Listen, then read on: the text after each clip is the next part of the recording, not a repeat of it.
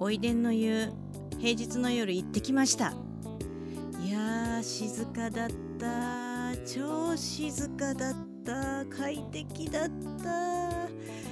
いいね。いつ行っても静かでみんなマナーがいいっていう。ただですねセルフロウリュできるじゃないですか。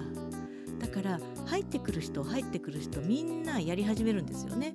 だから石がへたっちゃってあったかくならないんだよね。